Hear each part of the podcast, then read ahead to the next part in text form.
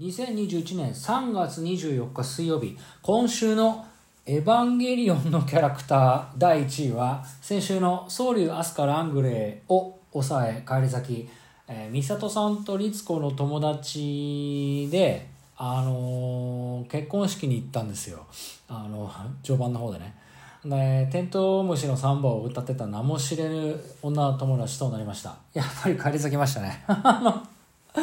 何も知れぬっていうぐらいなんでね、あの、映ってたかどうかも、足も覚えてませんしね、あの、ほとんど覚えてないんですけどね。あのエヴァンゲリオンのキャラクターっていうのは癖が強い人しかいないんでね、あの難しいななんて思います、えー、来週も皆さんの投票をお待ちしております。さて、この番組はそろそろおしまいのお時間とななってまいりました。まあ、あの、エヴァンゲリオンの話ちょっとしたんでね、あのー、ちょっとね、びっくりしたことがあって、あのー、その話をしようかななんて思ったんですけど、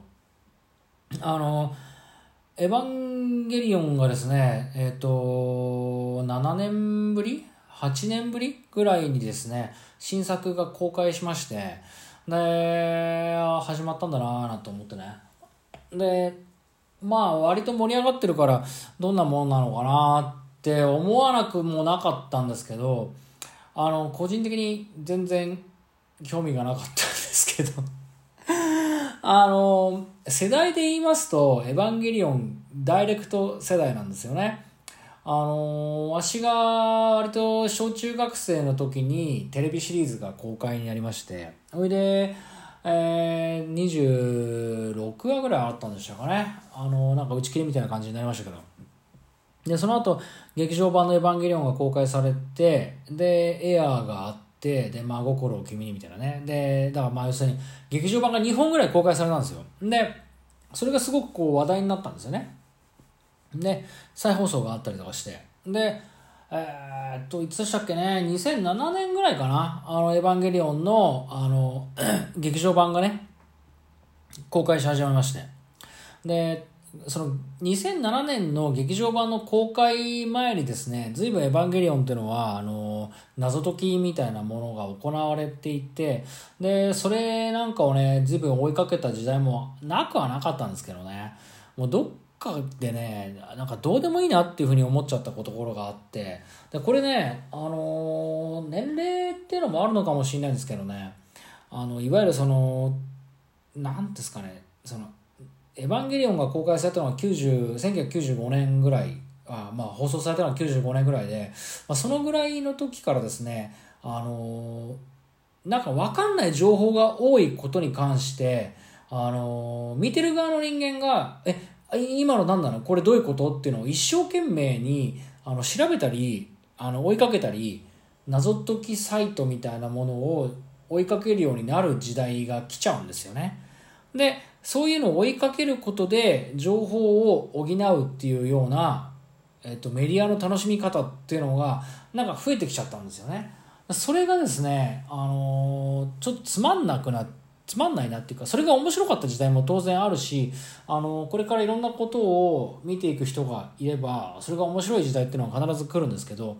だんだんと情報から情報っていうか画面から、えーと伝わる情報以外のことをなんか後追いで調べるっていうことがバカバカしくなる時代っていうのが必ず来るんですよね。なんかそのなんかこ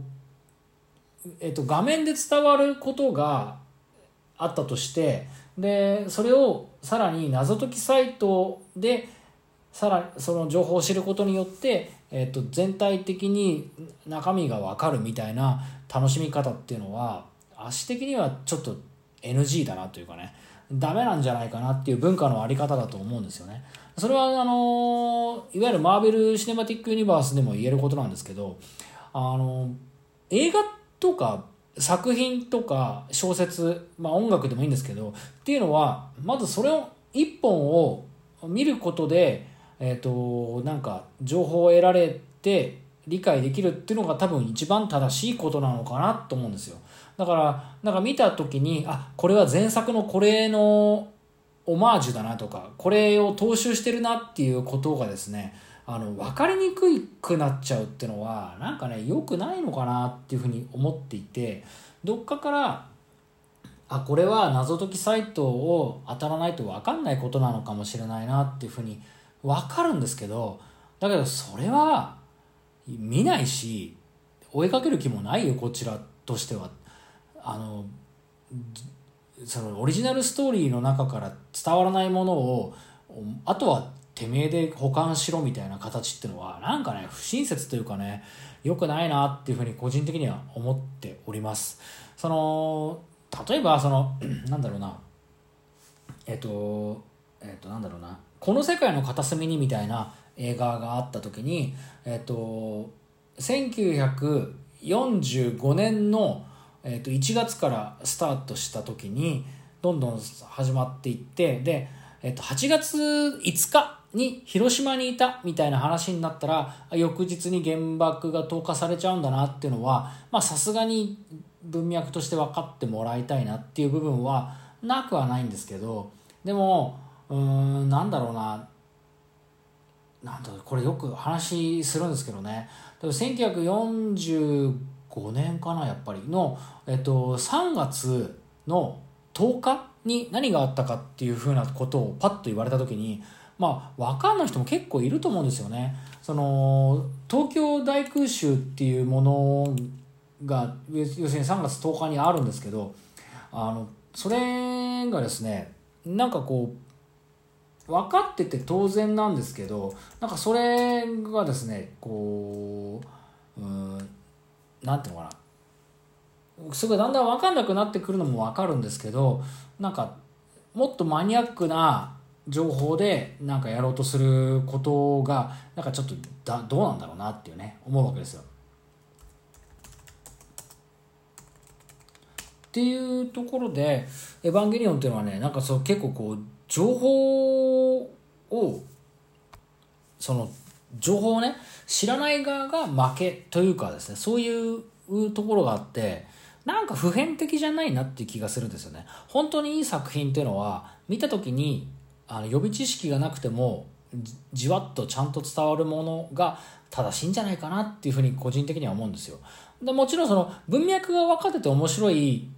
楽しみ方っていうのはあるのでそれは否定はしないしそういうあこれはこのオマージュだなみたいなものは分からなくはないんですけどね。その辺がなんかちょっとこう「エヴァンゲリオン」あたりから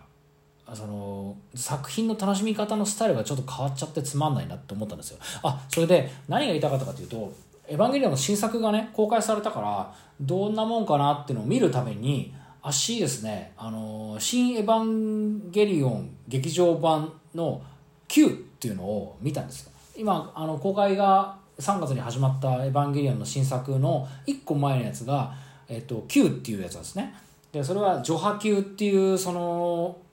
物語の展開なんですよこれは実は。あのよくあの物語っていうのは起承転結っていうふうに言うと思うんですね。あの起こりの木があって起承転結っていうふうにそう4段階で話が進んでいくっていうのは有名なんですけど実は3段階で、えーと、それを表すのは序波級っていうふうに言うんですよ。でその Q っていうのをあのアルファベットの Q で Q で描いてるのがエヴァンゲリオンなんですけどねで Q で終わるかなと思って見たら終わらなくてで続編になりますっていうふうに言われたのが2012年の話でそこから2021年にもうなっちゃったんだね。ねまあ公開したからまあ一応見に行こうかななんて思っていてで見ようかなと思う前にあそういえば前作どういう話だっけと思って「えっと、エヴァンゲリオン」の Q を見ようと思ったんですね。そして昨日実はあの「エヴァンゲリオン」の Q を見たんですけどあの足ね見た映画の数がやっぱり尋常じゃないぐらい見てるんでね。あの、まあ、たくさん見てるのもあるんですけどにしてもですね大体見た映画のストーリーっていうのはね覚えてるんですよ。で覚えてるから Q 見始めたら思い出すかななんて思いながら「エヴァンゲリオンの」あの Q をね見始めたらですねあの大体1時間半ぐらいあるんですけどねあのワンシーン今ワンシーンっていうかね一つのシーンも覚えてませんでしたね。全部新作というかですね、初めて見るエヴァンゲリオンだなっていう感覚で見ましたね。あの、記録を見たらですね、私、2013年の1月1日にエヴァンゲリオンの9を見て以来、2021年までの昨日までまだ見てなかったんですよ。見返してなかったんですね。で見たら一個も覚えてなくてあこんな話だったんだって思ったと同時に